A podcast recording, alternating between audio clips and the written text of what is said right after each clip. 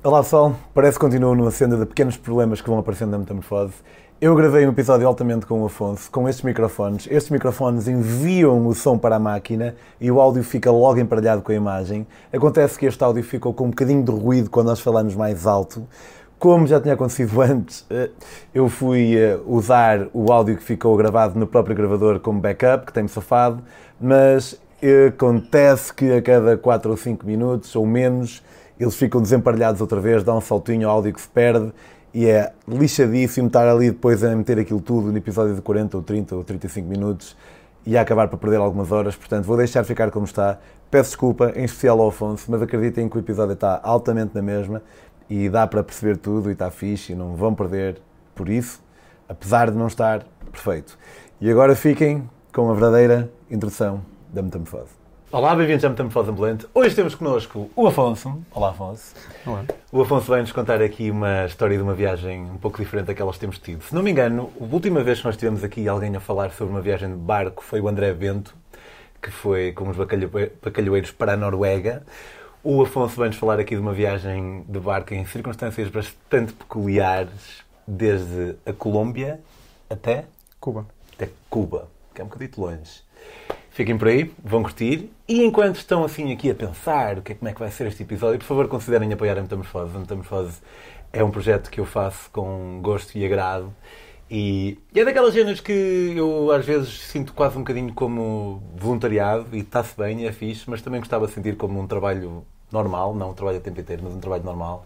Portanto, por favor, a partir de 2 euros por mês podem apoiar a Metamorfose e garantir a sustentabilidade do projeto em patreon.com barra Pedro on the Road ou clicando para quem está a ver aqui neste canto.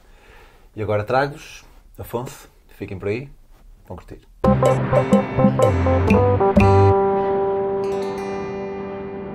Agora trago-vos Afonso, sem o artigo definido, parece que és quase tipo uma figura. Trago-vos Afonso, não é o Afonso. É trago-vos Afonso. A... Ah, Afonso, o símbolo. Olá, Afonso, um gosto de ter-te aqui. Tu já me tinhas enviado um mail aqui há uns tempos, não foi? Já? Sim, sim, sim. E agora de repente mandei-te mandei mail tipo a semana passada? Ou, ou assim? Sim, pá, foi para trás e para a frente. e, e aqui estamos. cá estamos. Uhum. Tu hum, fizeste esta viagem quando? Fiz esta viagem em março de 2022. Março tinha, a maio. Tinhas acabado o curso ou algo assim? Ou estavas num gap year? Uh, sim, ambos. tinha acabado o curso em 2021, em setembro, pai, uh, outubro. E, hum, e aí fiz um, tipo, 8 ou 9 meses de, de gap em que viajei Uh, primeiro fui para a Colômbia e depois comecei a viagem de barco. Ok, o que é que te fez ir para aquele lado do mundo e o que é que te fez querer fazer uma viagem de barco? Pá, não é eu... é assim muito comum, não é? eu faço velas de miúdo, isso okay. é pá, minha paixão do género é o mar. Faço vela, faço surf e todos os desportos de mar ou faço ou quero fazer. Okay. Os seus e... pais têm um barco? Não, não, não. Mas vivia na Costa Nova uh, e bem pertinho do clube de vela e os meus pais, género, pá. Está ali. Está ali. É uma cena fixe, o mar é fixe, bora. Oh, com que idade é que foste? Comecei milite com pai 6 anos ou 7. Como é que funciona? Tipo, tu vais e estás primeiro deve estar dentro do barco apenas, sem fazer nada, depois eventualmente dão-te umas corditas. Não faço a mínima ideia, é para mim é um mundo muito misterioso. Depende um bocado. Eu acho que em alguns sítios começa-se com um barco maior, em que vai um professor ou assim, e vão 3 ou 4 miúdos. Mas acho que em muitos sítios também, que foi como comecei, é um Optimist, que é um barco pequenino, que é só de uma pessoa, só de um miúdo, ou seja, nem cabe lá um, um adulto. Uh, e então vais sozinho no barco e está um treinador num barco de borracha em que vai ajudando e lá, vai ensinando cenas. Eu acho que há um bocado antes de gravarmos estávamos a falar disso e, e, eu agora estou mesmo a visualizar porque eu quando fui ao Faial há pouco tempo hum. vi precisamente uma data de barcos, barquinhos desses pequeninos e, e, realmente havia uma criança sozinha em cada um, com colete obviamente, uhum. e assim Ok. E depois vais Sim. aprendendo, é tipo catequese, tipo, vais todos, todos os sábados ou assim e vais aprendendo acerca da. Sim, sim. Pá, nunca andei de catequese, mas. mas, yeah, sábados, sábados só, ou sábados e domingos. Uh, e pronto, é como outros esportes, não é? Várias horas. Se calhar mais tipo escuteiros, será? Talvez, sim, sim. Acho que pode ser uma melhor analogia. Okay. Um, sim, é o dia inteiro, normalmente. Tipo, começámos às 11 uh, e almoçámos ou em terra ou, ou mesmo levar um lanche de, lanche de mar uh, e comemos no barco. Ok. E depois tiras os cursos e tens carta marinheira, imagino? Tenho, tenho, sim. E quero tirar mais. Não tenho, não tenho grandes credenciais ainda. Há, imagino que para, com as cartas seja como a dos, dos carros, não é? Tipo, os veículos há vários níveis. Sim, sim, sim. sim. A carta de Só marinheiro é mais não é? simples. Só pode, sim, sim, não sim. posso conduzir, um, se calhar, um petroleiro. Sim, tem, sim, tem a ver com isso e tem a ver também, sobretudo, com conhecimento marítimo. Acho eu, por exemplo, ah, navegar fora, navegar durante a noite. Sei lá, em Portugal é preciso ter várias cartas, carta de marinheiro, depois carta de patrão local, patrão de costa e patrão de alto mar. Ah, e que vai mudando o tamanho do, do barco e a quantas milhas é que pode estar da costa. Sei lá, uma série de coisas que eu também ainda não sei assim tão bem. Ok. Teve algum sonho relacionado com, com a navegação? Tenho, tenho, tenho. Qual é? Ah, é, tenho vários, mas acho que o, assim, o maior é cruzar o Pacífico no meu barco, eventualmente. Sabes que eu quando estive hum, na Nicarágua, eh, eu fui parar a um, um, um hostel, vou dizer hostel, Hum. hostel de um barra restaurante de um português, Hum, que era um senhor que na altura tinha, isto foi em 2018, ele na altura tinha cerca de 70 anos, ele nasceu nos Açores Hum. e aos 10 anos de idade foi para os Estados Unidos da América e, e ele já tinha dado duas voltas ao mundo de veleiro, no veleiro dele. Cara, E, Instalou-se na Nicarágua. Diz? E Instalou-se depois mais acabou por, por instalar-se na Nicarágua. E eu fiquei tipo, a pensar, o que é isto? Meu? Tipo, pareceu-me. Mas lá está, para mim, que não, nem sequer, nem sei se já estive num veleiro, parece-me algo completamente inatingível. Eu sei que se eu quisesse mesmo a sério, era uma questão, uma questão de começar desde, Claro. desde o início a fazê-lo, mas sinto que está tão longe, tendo em conta as coisas que eu quero fazer e o conhecimento que eu não tenho, que. E é uma cena que eu estou quase a fazer 40 anos e recentemente comecei a pensar acerca de eventuais aprendizagens que eu tenha tido nos últimos anos. E uma delas é de perceber as coisas que eu nunca vou fazer. Hum. Sabes, tipo, nós normalmente. Que idade tens? 24. 24, tipo. De certeza que já. Não estou a falar desta do, do, do- de velejar em específico, porque é uma coisa que realmente está próxima de ti, próxima do teu coração. Mas se calhar já disseste que queres fazer isto, aquilo, aquilo, aquilo, aquilo, aquilo. E assim como eu, e eu tenho vindo a perceber que há muitas delas que eu nunca vou fazer. E acho que é, é um. Para mim, sinto que há algo de benéfico em perceber que eu nunca vou fazer boa delas, sabes? E, e eu acho que nunca, sendo franco, nunca sabe, mas acho que tipo, nunca vou dar a volta ao mundo num veleiro Certo. entre várias outras coisas. Mas tu estás numa, num tipo de posição e tens um tipo de paixão que realmente pode fazer fazer isso e eu acredito em ti, acho que vais fazer mesmo. Mas para já, fizeste esta viagem, tu, tu hum, foste de avião para, para as Américas ou Fui, sim, sim. Eu pá, pensaste em ir de barco? pensei, ah, é tal cena. Queria, de género, tenho tempo e é isso, é preciso ter flexibilidade para, para se juntar a um barco e pá, uma pessoa nunca sabe se vai demorar duas semanas, três semanas. ah, E, e é eu- preciso haver um barco. É preciso haver um barco, é preciso estar vento, é preciso uma série de coisas que precisam estar reunidas, não é do género quero ir ah, ao Cazaquistão, então vou marcar um voo e ao Cazaquistão se tiver dinheiro. Ah, não, é preciso ter dinheiro para poder tirar tempo de viagem e também é preciso pá, arranjar um barco, arranjar uma série de coisas.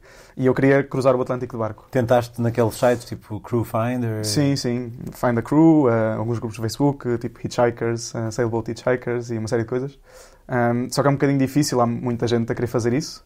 E, e normalmente, pronto, porque uma cena sendo capitão, uma cena principal é saber que a pessoa não enjoa, por exemplo. Saber que a pessoa vai poder estar duas semanas num barco, não é? Sem passar mal. E que pode ser tipo uma ajuda em vez de ser um, um, um, um fardo, não é? Claro. E isso é uma coisa que é difícil saber, não é? E, e mesmo a própria pessoa, tipo, eu não sabia, eu andei sempre de barco a vida toda, mas não sabia em alto mar, será que enjoaria? Ah, achava que não, mas também não sabia, não é? E, e então não conseguia arranjar nada, então, assim, ah, ok, vou de avião para a Colômbia, começar a viajar na América Latina e vou continuar à procura. E se surgir alguma cena, pá, junto-me. E foi um bocado assim, estive a viajar durante dois meses na Colômbia e depois surgiu esta cena, foi no Workaway, ah, aquele site, imagino, conheças? Helpex, tipo, tipo. Helpex, yeah. Ah, ah, Mas trocar- explica para quem não sabe. é, consiste em trocar trabalho por alojamento, normalmente, ou às vezes alimentação também. E então, normalmente é tipo 4 ou 5 horas por dia, ou depende um bocado do que for a tarefa ou o que for para fazer. Ah, e em troca, ter alojamento ou ter ah, ah, alguma coisa. Normalmente pode fazer em hostéis, em quintas, há muito, sabe, há muitas coisas. E, e este era num barco. E era. Workaway, Helpex, X tipo X. Também há Woofing, que Uhum. é para Worldwide Opportunities for Organic Farming. Deve haver mais, mas ficam a saber esses. Uhum. Um, e, e este era num bar que é pouco ortodoxo, ah, mas eu também estava à procura e vendo, pá, assim que vi na Colômbia, ainda por cima eu estava lá e eu, epá, espetáculo. Mandei-lhe mandei uma mensagem e, e o que ele estava a fazer é, ele, ele tinha um barco, um catamarã de, de 40 pés, Era um senhor de onde? 12 metros, era um francês, mas que vivia assim um estilo de vida meio, ele chamava semi-nómada, em que viajava bastante, tinha o seu barco, vivia no barco, e, por exemplo, nessa altura estava a fazer uma viagem de bicicleta pela Colômbia, tinha deixado o barco ancorado no norte da Colômbia, tinha pegado na bicicleta e, e estava a viajar pela Colômbia. Ok. E ele o que fazia era reunir tripulação para ajudar a manobrar o barco, um barco de 12 metros, eh, um catamarã, é uma, é, é uma coisa grande. Ok. Catamarã é E- aquele que tem dois, Exato, que tem dois cascos. dois Aham. cascos. E uma superfície no meio onde, onde é o barco em si? Exato. Ou dentro do casco? Dentro tem, do casco também. Tem coisas? Yeah. Ou seja, os dois cascos são grandes. Ah, então, por exemplo, as, as camas seriam na parte de trás e na parte da frente de cada casco. Portanto, Ok. dá para dormirem oito pessoas. E depois no meio tem uma área comum ainda grande, que não tínhamos a, a cozinha, ah, e uma espécie de sala, ah, onde depois também dormia mais gente. Ok. Tinha uma parte fechada no meio também? Sim, sim, sim. Ok. Uhum, uhum. Sim, isto tudo fechado. Um, e, e, e ele, do género, a forma como ele fazia isto era reunia pessoal que também levasse assim um estilo de vida com bastante tempo, viajasse bastante. A maior parte da malta, por exemplo, trabalhava, sei lá, por estação, trabalhava, por exemplo, na Europa durante três meses, ah, numa zona turística, e depois passava o resto do ano a viajar, por exemplo. Ou nos Estados Unidos é a mesma coisa. Então a maior parte do pessoal que se juntava era malta um bocadinho neste registro. Ah, diferentes ocupações, diferentes cenas. um, e que se juntava a ele. E ele já, já fazia isto há, há alguns anos, e depois daí também meio que germinaram outros capitães. Então, aquela viagem, que ele queria levar o barco da Colômbia até a Guatemala, eh, ele tinha outros dois barcos, que eram de outras pessoas que já tinham navegado com ele, que também estavam a fazer a mesma viagem. Ok. Mas os barcos pertenciam? Não, não, ele tinha um barco, ou melhor, dois barcos. dois barcos eram dele, eh, e o outro era de outro, de outro, de outro rapaz. Ok. Eh, e ele queria levar um dos barcos, queria o vender na Guatemala, o outro queria levar também para lá, porque ele passava muito tempo na Guatemala, é uma zona tipo um hotspot de pessoal de, de, de barcos. Ah, não sei. Ok. Sim, em Rio Dulce. Eh, eu nunca lá tive. Estive na Guatemala, mas no Rio Dulce não sei onde é. Uh, pá, aquilo, é- aquilo entra por ali, pelo Atlântico, e depois tem aquela uma zona, um, um playground de excelência para, para navegar, porque acho que é espetacular, é super bonito, e depois tem imensa gente, então há uma comunidade grande, e malta Ok. ajuda-se. É um bom sítio para comprar e vender barcos também, acho eu. Ok. Uh, assim, ou seja, isto mais de malta, porque sei lá, o mundo do- do- dos cruzeiros e dos veleiros é um mundo gigantesco, e é um mundo de luxo na sua maioria. Mas depois há assim esta malta um bocadinho mais, mais hippie, de certa forma, que. hum, e este é um hotspot mais desta malta, um bocadinho mais alternativa, com barcos pá, um bocadinho mais podres, se calhar, ah, e assim um bocadinho mais, por exemplo, a ancorar em vez de ir a marinas. Nós nunca estivemos numa marina, ancorávamos sempre. Pronto, tentar ah, de uma forma um bocadinho mais barata ah, Sim, o sim, mundo sim. da, da navegação. Ok, então tu encontraste o barco do, do senhor, mandaste um mail? Mandei um mail e, e, e juntei. Mandei um mail, não, pelo Workaway. ah, e juntei-me. E, e a ideia dele é fazer esta viagem, então estava a reunir tripulação. E, e então reunimos 12, ah, que era demais para aquele barco, só que havia 8, do género, era 4 camas. Ok. Mas, Mas ele precisa de tripulação para quê? Ah, para navegar o barco, do género, sozinho é muito difícil navegar um barco. De... Ou melhor, acho que nem dá. Ah, o mínimo seria pá, 3, 4 pessoas. Por várias razões, por exemplo, sei lá, pôr a âncora e tirar a âncora enquanto a outra pessoa está a manobrar o barco, ah, içar as velas, ah, virar de bordo, trocar as velas de lado. Pronto, uma série de Em nenhum momento está só uma pessoa a tratar do, do barco? Uh, sim, por exemplo, num turno noturno, se for uma cena uh, vários dias, uma passagem, pronto, é só estar ao leme e manter a direção. Isso dá para fazer só uma pessoa. Ok. Uh, mas qualquer coisa que seja preciso, sei lá, mexer, ir lá à frente, não sei o quê, convém ter mais do que um. Um, pronto, e até, sei lá, segurança também. E então o barco tinha lugar para oito pessoas, mas vocês eram 12. Sim, pá, porque planeamento não era a melhor cena, do género, toda a gente é bem-vinda, foi-se arranjando pessoal, fomos juntando, tínhamos, pá, 10 nacionalidades diferentes. Ah. Havia mais uma rapariga portuguesa, curiosamente, eu não tinha encontrado ninguém na Colômbia viajar uh, português, mas depois... Calhar. Como é que se Ah, chama? Catarina. Olá, Catarina. Em contacto? Uh, sim, sim, sim. Uh, ela é muito fixe. Uh, e sabes ter a ouvir, ela é médica um, e viaja imenso também. Catarina, se tiveres uma história fixe além desta, és bem-vinda aqui na Metamorfose Ambulante também. Um, e pronto, então, então juntámos e depois havia imensas cenas para fazer no barco, porque o barco tinha estado lá parado enquanto ele estava a viajar de bicicleta, ele estava a viajar para aí dois meses, e o barco estava cheio de algas em baixo, cheio de mexilhões já. Ok. Então, e depois ele, pronto, ele tinha uma perspectiva muito. Sabe, não tinha motor no barco, que é uma cena altamente não ortodoxa, não tinha motor no barco, era só mesmo à vela. Aquele tipo de barco normalmente tem motor? Sim, todo- todos os barcos ok. que atravessam oceanos têm motor, porque é uma questão de segurança também, sei lá. Ah, Ele tinha coisa. trazido o barco de França? Eh, Não, ele tinha comprado na Guatemala, precisamente, Ok. acho eu. Ah, Mas todos os barcos que fazem viagens assim grandes, atravessando um oceano ou não, devem ter motor? sim, Ok. sim, sim. Acho que há pouquíssima gente eh, a fazer isto. E- Mas é que é um ponto de honra dele? Ou... Sim, é um bocado a cena de sustentabilidade. Pá, quer só não ter nada ah, ah, poluente, usar só os elementos. E então era um bocado essa cena. E, por exemplo, o barco um, ancora-se uh, ao largo da costa, por exemplo, à beira de uma praia. E para chegar à terra, portanto, isto não ficando numa marina, que era como nós ficávamos sempre. E para chegar à terra é preciso algum meio de transporte do barco para a terra. E normalmente tem-se um, um, barquinho de borracha pequeno, que também tem um motorzito, e isso vai à terra. Sim. Mas pronto, como ele não queria ter motores nenhums, então tínhamos uns caiaques e, e vínhamos de caiaque okay. uh, à terra. o que na Colômbia às vezes era um desafio, porque às vezes estava imenso vento, e normalmente o vento era, era offshore, ou seja, vinha de terra para o mar, e sei lá, pá, caiaque, do género, havia pessoal, havia pessoal que não conseguia ir no caiaque sozinho. Não conseguia chegar, não conseguia chegar à terra. terra. É. E, o, então vocês chegaram lá, o homem ainda não, ainda não estava lá, vocês limparam o barco? Eh, ele estava, eu, eu cheguei até antes dele chegar, uh, ele dizendo, opá, vais para o barco, uh, ficas lá, e, e, e, eu chego, tipo, ele chega no dia a seguir, assim.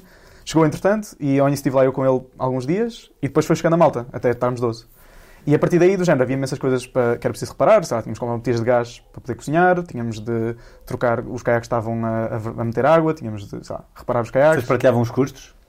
Uh, sim, a forma como aquilo estava, estava organizado era cada um pagava 5 euros por dia, que era para, para comer, e, e, era isso, cada um pagava 5 euros e tipo, ajudávamos no barco.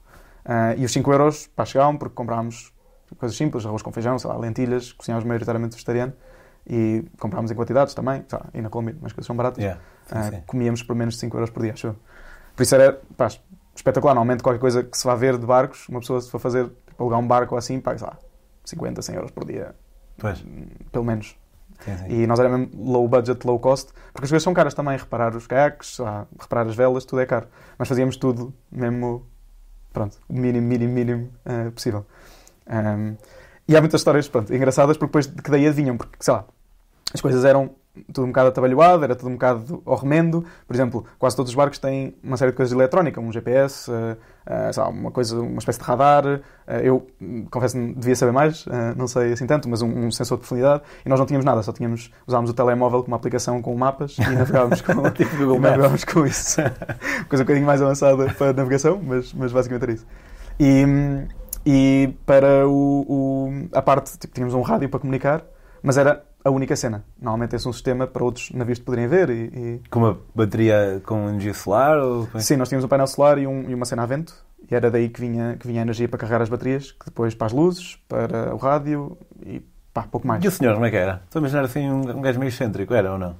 Uh, não, não. Assim um gajo com rastas, uh, bem tranquilo. Ele tinha 45 anos na altura, yeah, anos. Um, assim, um, pá, um tipo porreiro. Ok. então, não... Mas um bocado maluco. Porque, isto, porque lá está, em termos de segurança do género. Eu era o único que sabia alguma coisa de vela daqueles 12. Então, primeiro dia, ou melhor, primeiro dia que estávamos alguns, nessa altura ainda só estávamos seis, e fizemos desde Taganga, que é ao lado de Santa Marta, no norte da Colômbia, íamos de Taganga para Santa Marta. E estava imenso vento, estavam tipo, 25 nós, que sabe, é muito vento, e saímos à vela, e só tínhamos vela, não é, obviamente, e a vela rasgou-se. Estava... Okay. Abrimos uma vela que era demasiado grande, abrimos demasiada vela, e a vela rasgou-se. E ninguém sabia nada de navegação. Só, só eu e ele. Género, nessa altura, aí é preciso fazer coisas. E aí, estás a perguntar ao bocado, só uma pessoa conseguir controlar o barco? Pá, aí não. Aí é preciso mais gente. Do género, trocar as velas, uh, sei lá, enrolar a vela que está rasgada. Se calhar tem de dois, ou três, ou quatro.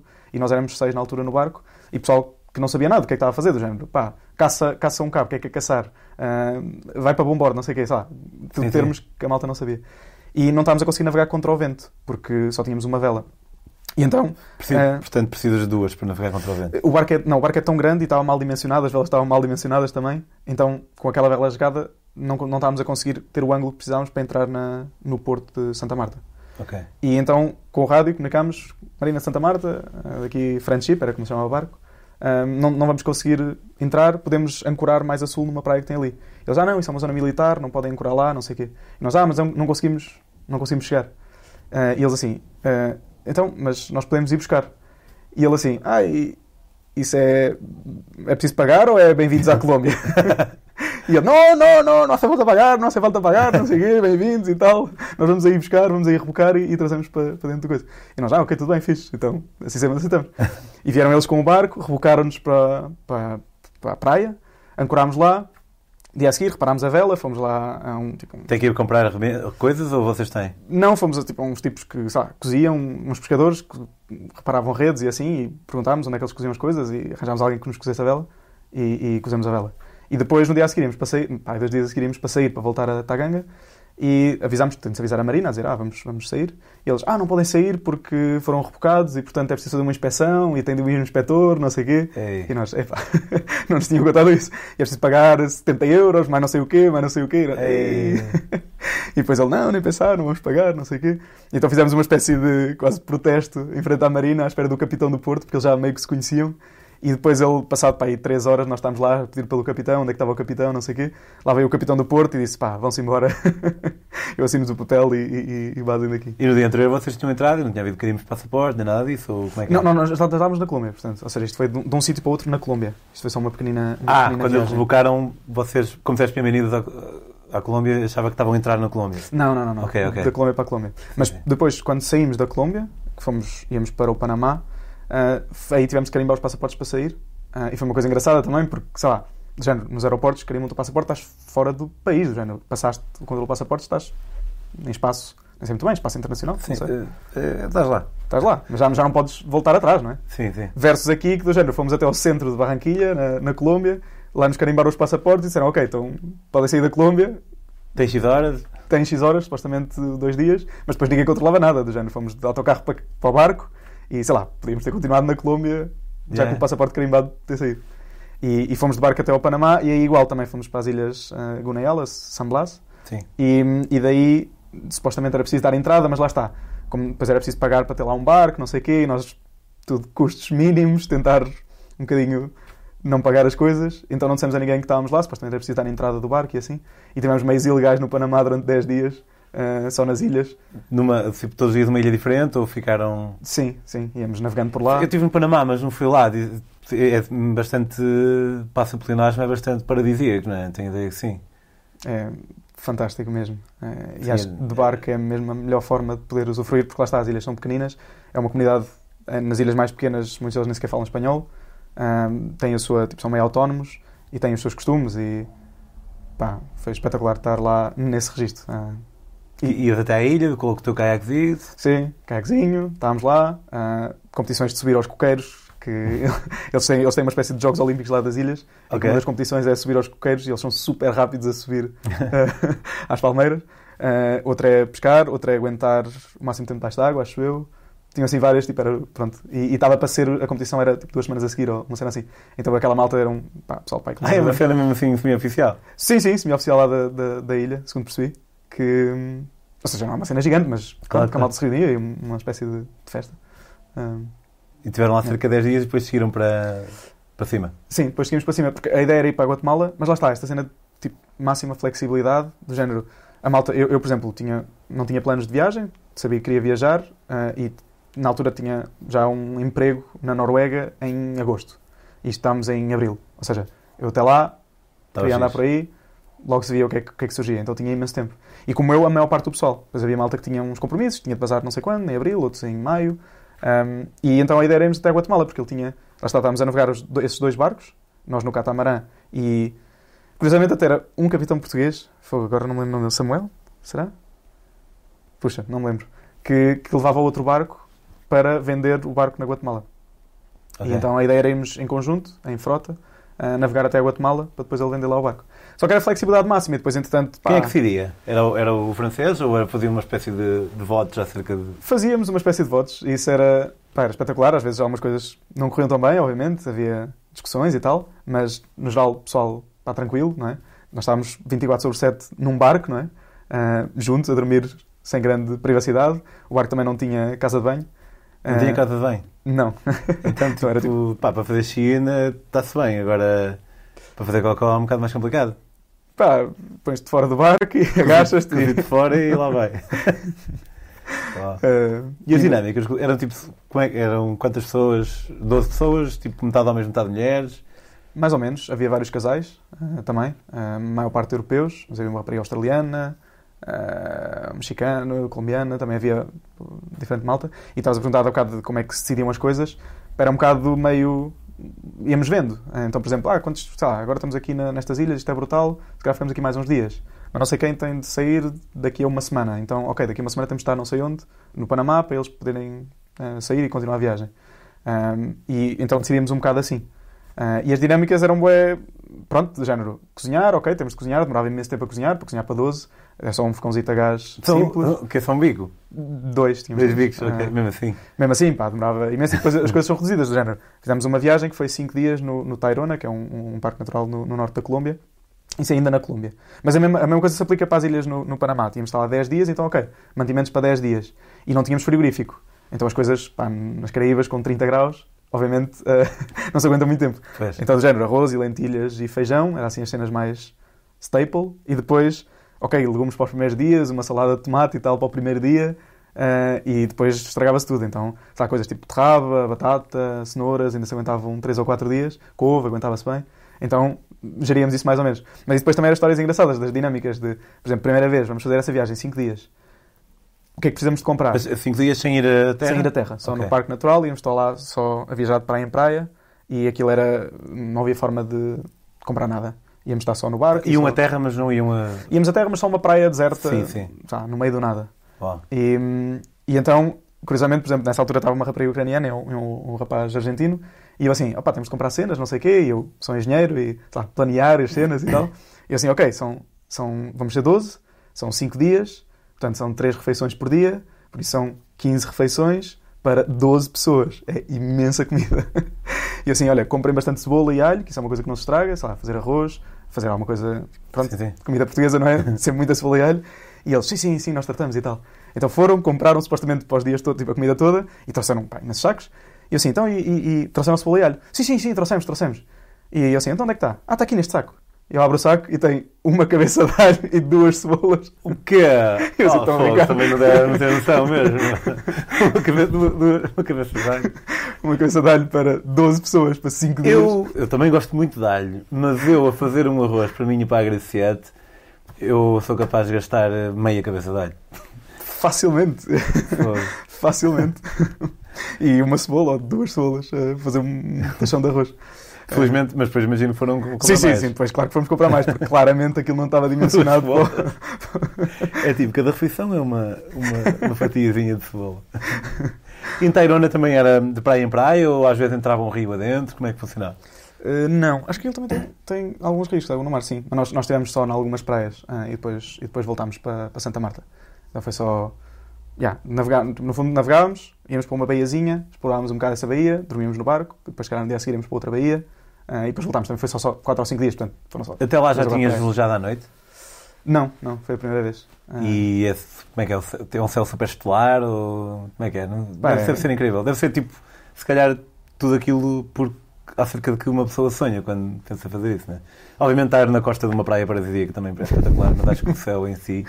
Sim, sim, sim, sem dúvida, sem dúvida. Isso foi uma das cenas que pá, eu sempre adorei velejar e do género estar tanto tempo num barco e, por exemplo, eu fazia os turnos da noite e eu pá, adorava aquilo, estar ao leme ah, e ao início só eu e, e o, o capitão é que sabíamos alguma coisa de vela, o resto da malta não sabia nada. Então só eu e ele é que fazíamos os turnos da noite, com mais gente, mas tipo, éramos nós os responsáveis. Ah, e então, sei lá, fazia turnos de 4 ou 5 horas, das 2 da manhã até às 6 da manhã e estar ali, estar só, não é? É estar só.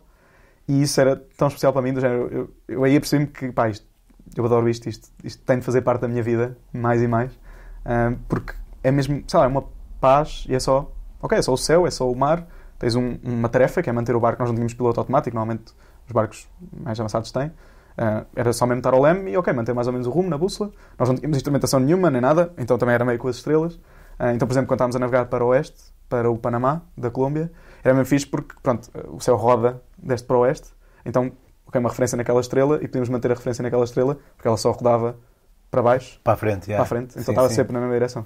Porque isso era um erro que ao início cometemos quando estávamos meio a navegar para norte, que, ok, tens aquela referência, mas passado um bocado aquilo já está um bocado mais para ali. Pois, nunca tinha pensado nisso, mas faz perfeito sentido, já. Porque Uhum. efetivamente o céu move-se. Nós é que nos movemos, mas. Sim, exato. Tudo se move, mas sim, sim. Tudo se move, mas no nosso referencial, sim, sim. sim, eh, sim. Eles, é que- eles é que se rodam. E, e então isso era, era a referência. E como, lá está, não tínhamos grande eletrónica, não tínhamos grande coisa, então era mesmo, pronto, só isso, só estar ali, isso. É mesmo especial para mim. É E das especial oito, para mim. eu imagino que se calhar eram 12 porque os casais dormiam juntos na- nas camas, então dava espaço para mais pessoal. Mas não havia, não havia um problema com peso ou assim? nada? Não, não, sei lá, uma coisa grande e, e lá está, por exemplo, há barcos desta dimensão que têm frigoríficos, que têm muito mais eletrónica, que têm uma série de coisas. Ah, nós tínhamos pouca coisa. Portanto, a parte do peso não, pá, não, não é um problema. E aquilo tem, tem imenso espaço. Ok. E depois do Panamá foram para onde?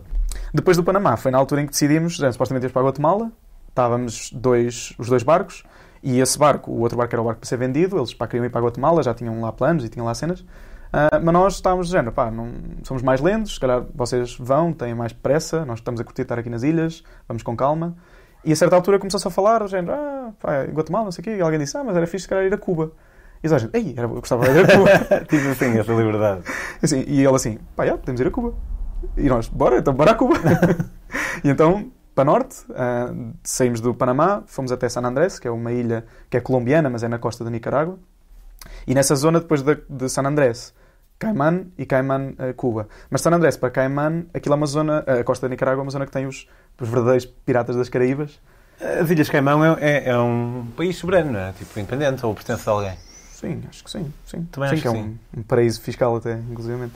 Eu acho, eu acho, que é um, acho que é um país, sim. E, e, foi, e entraste lá nas Caimão ou como é que foi? Não, isso também é uma história engraçada que hum, nós, pronto, é, é, é um bocado difícil imaginar, não é? Mas tínhamos um barco sem casa de banho, não tomávamos banho por conseguinte, não é? A não ser banho salgado no, no mar, obviamente. Ah, não tínhamos frigorífico, não tínhamos nada. Ah, pá, malta um bocado rota, no sentido de, pronto, estamos a viajar há não sei quantos meses, estamos tranquilos. E então chegámos a Skyman hum, e aquilo é tudo muito organizado, aquilo é bastante rico e é. Pronto. E então eles disseram logo pelo rádio, quando nós estávamos a chegar: olha, tem aqui este sítio. Podem rudes são decorar." vocês?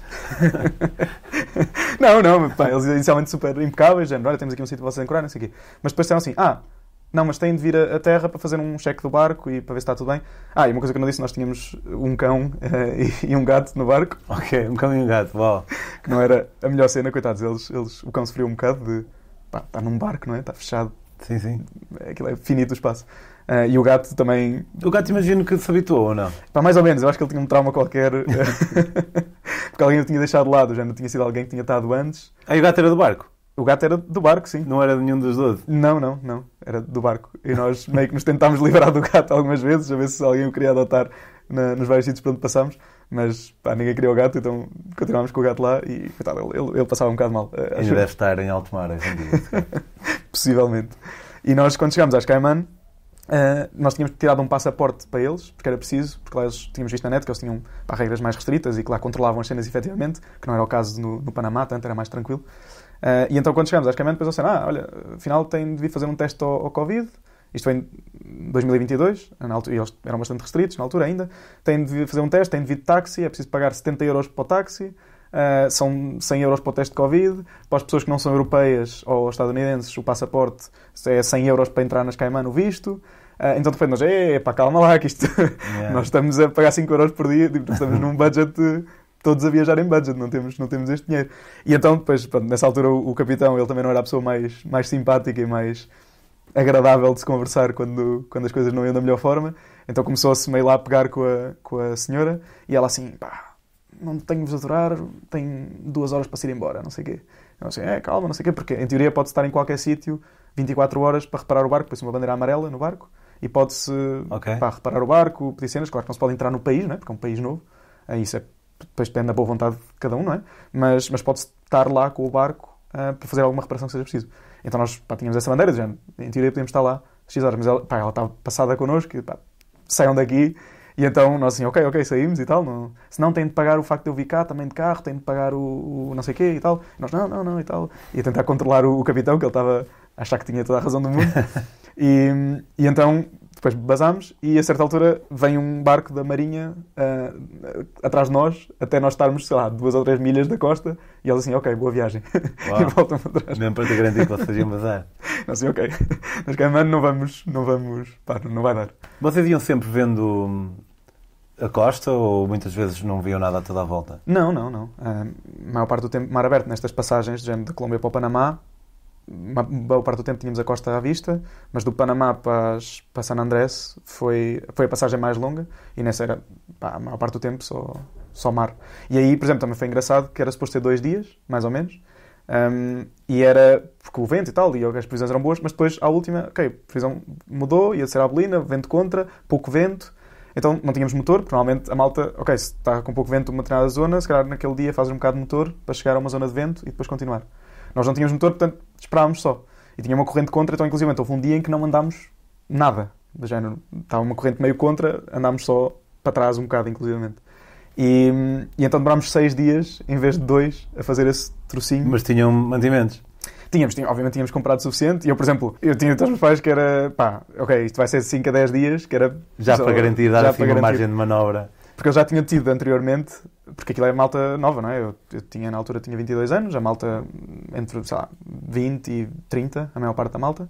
Um, e já tinha havido no, no passado uma passagem que eles tinham feito, uma cena semelhante, que uma miúda não tinha, tinha dito aos pais, ah, daqui a dois dias vou chegar ali.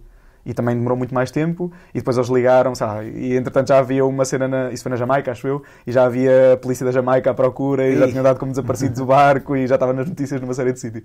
Eh, então ele, pá, do género, ok, digam eh, o pessoal que está que está preocupado com vocês, Mais tempo. mais tempo. Eh, e nessa aí foi engraçado porque, porque é isso, do género, estávamos à espera de dois dias, não sei quem tinha um voo de San Andrés que ia sair eh, de San Andrés, eh, tinha marcado como buffer, mas era tipo seis dias depois. Então nós estávamos meio em contra-relógio para conseguir chegar lá a tempo do, do voo, que ela então ia sair do barco. Ahm, e, mas isso, lá está, não tendo motor, não, não se controla, não é? É só, é só, é só a vela. Uau. Tu queres ter motor no teu barco? Yeah.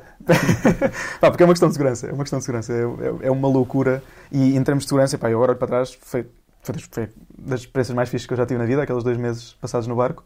Mas realmente, por exemplo, à noite. À noite, ir à casa de banho era ir a- atrás no barco. E do género, nós estávamos sempre dois no turno da noite. E uma pessoa vai ali à casa de banho, sei lá, se escorrega, se cai, está de noite.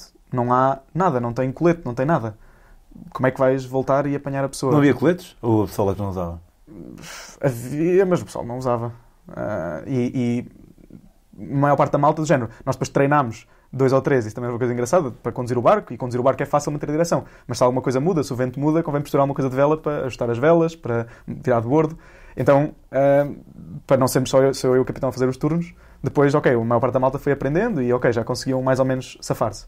Mas se acontecesse uma coisa dessas, eles não sabiam dar a volta, ir, ir acordar-nos, não sei o quê, voltar, perdes de vista imediatamente, se tiver mar grande, perdes de vista a pessoa, não é? Mar grande sendo? Mar grande sendo ondas grandes, ou seja, se houver ondas grandes, perdes de vista a pessoa logo. Apanhaste muitas ondas grandes? Só num troço. Ah, a maior parte do tempo foi relativamente tranquilo ah, e com pouco vento. E de que é que descobriste acerca da tua possibilidade de te mareares? Descobri que fiquei mesmo triste, porque eu achava, não, não, eu, eu não vou enjoar, sou forte. Ah, mas, e não, não enjoo, mas a cozinhar, tanto dentro do barco e tanto tipo, olhar para uma coisa que não seja o horizonte, tanto, por exemplo, a cortar alguma coisa, aí começava a ficar meio esquisito e tinha de vir um bocado cá fora, passava-me logo e voltava, e passado, sei lá, uma semana já estava tranquilo. Mas, pá, eu acho que há diferentes tipos de pessoas. Há pessoas, coitado, havia um, um rapaz que pá, passava mesmo bué da mal e ele acabou por nem se juntar a nós porque pá, passava bué da mal, coitado, era só chato. Havia malta que passava mal ao início, depois ficava bem, ah, e havia malta que estava na boa, podia fazer o que quisesse e nunca tinha problemas nenhums. Ah, mas isso é uma coisa que uma pessoa acho que só descobre mesmo. Pois. Não há outra forma. Eu também acho que não ia ficar enjoado, mas isso sou só eu a ter a mania. Pois, é que é isso, é que é isso. Eu, eu fiquei, eu fiquei mesmo chateado, mas também é bom, é- foi uma experiência Uma lição de humil- humildade, se calhar. boa para o ego de, ok, calma lá. Ah, E depois de, ca- de- não conseguir entrar em Camão e lá, lá foram então para, para Cuba. lá fomos para Cuba. E aí também foi outra, outra história engraçada, que foi, nessa altura trocámos de tripulação, malta que entrou connosco na San Andrés, malta que saiu, nessa altura já só éramos nove. E, e eles disseram, eu disse assim, pá, não pode haver drogas, porque em Cuba vão-nos revistar e não queres ir para a prisão em Cuba, não é? Por ter alguma coisa. E eles disseram, vocês não têm nada. E, e nós, pá, não, não, não sei o quê. E um rapaz francês tinha chegado, ele era assim bastante aloado, e ele assim, não, não tenho nada. Assim, pá, não tens nada. Não, não tens nada na mochila, não tens nada, não sei o quê. E ele, ele respondia literalmente assim, não. Assim, ok. E depois falámos aquilo uma vez, quando estávamos a planear a viagem a Cuba, e falou-se, e ficou falado. E depois estivemos em San Andrés, não sei o quê, e depois fomos para Cuba. Quando estávamos a chegar lá, género, ah, eles comunicámos com eles, e eles, ah, têm de vir aqui, vão fazer uma revista, um, pronto, entrar no Porto, não sei o quê. E ele assim, eles vão, vão nos revistar, vocês não, não trouxeram nada, não têm nada. E o francês, tipo, era mesmo, pá, mesmo suspeito, do género, o gajo mesmo aloado, mesmo, assim, mas, e ele, não, não, não tenho nada. Ele assim, ok, então chegámos a Cuba e vem um gajo com um cão e saímos todos do barco e ele foi com o cão hum, pelo barco, ele e o capitão. E a certa altura, nós tínhamos as mochilas em diferentes sítios, e a certa altura, que era a mochila do francês e de mais uns quantos, estavam lá numa, numa prateleira. E o cão parou lá. Isto foi o capitão que depois nos contou. Portanto, vale o que vale. Pode ser embelezado o conto. Mas o, o, o cão parou lá e começou a cheirar aquela zona. E o, o, o, o, um inspetor, ele assim, o capitão, vocês não têm drogas, pois não? Enquanto o cão estava mesmo, mesmo ali a cheirar. E, e ele assim, não, não, não temos drogas. O capitão assim mesmo assertivo, não, não, não temos, não temos nada. E o cão ali a cheirar e ele, não tem mesmo. E o capitão, não, não temos nada. E ele puxa assim o cão e, e vaza. E depois o capitão assim, vocês têm alguma coisa? Pá, o cão ficou ali bem da tempo, não sei o quê. E, não, e o francês, não, eu não tenho. não tenho nada. Sério, não tenho nada. E nós, pá, ok. Safámos-nos porque podia ser muito sério, não é? Podia, tipo, podia correr muito mal. Não sei. Sim, eu acho não, mas- eh, en- entrar em países, para atravessar fronteiras com estupefacientes não é assim. Não é a melhor ideia. Não é muito fixe. Especialmente, imagino, num país como Cuba, não é? Ah, Ah, por acaso não sei qual é assim. Há países piores, tipo Tailândia e, e Pois. assim, Uhum, mas uhum. não sei qual é a cena de Cuba. Mas no geral, se podes comprar lá, para quem entrar. Não, estou a brincar. A brincar, mas sim, se, não, não passem fronteiras. Se quiserem muito, comprem lá. não é? Afonso, muito obrigado. Foi muito fixe. Foi assim aqui, eh, realmente, efetivamente, eh, dá bem para preencher um episódio inteiro só as aventuras eh, em alto mar. Obrigado. Pá, espero que vás fazer a tua viagem um dia Há e que depois dia. venhas aqui também para contar. Muito bem. Muito obrigado. E obrigado por terem acompanhado. Não sei se tens uma página aberta no Instagram. Não, não uso Nós Instagram. contactamos por e-mail, acho eu. Portanto, olha, vão ter que ficar à espera que o Afonso passe por aqui. Para conhecerem mais, acho que é a primeira vez que as minhas meias aparecem numa metamorfose. Já sabem, se quiserem ver muitos mais episódios da metamorfose, podem apoiar em patreon.com.br Pedro on the Road. Vemo-nos daqui a duas semanas.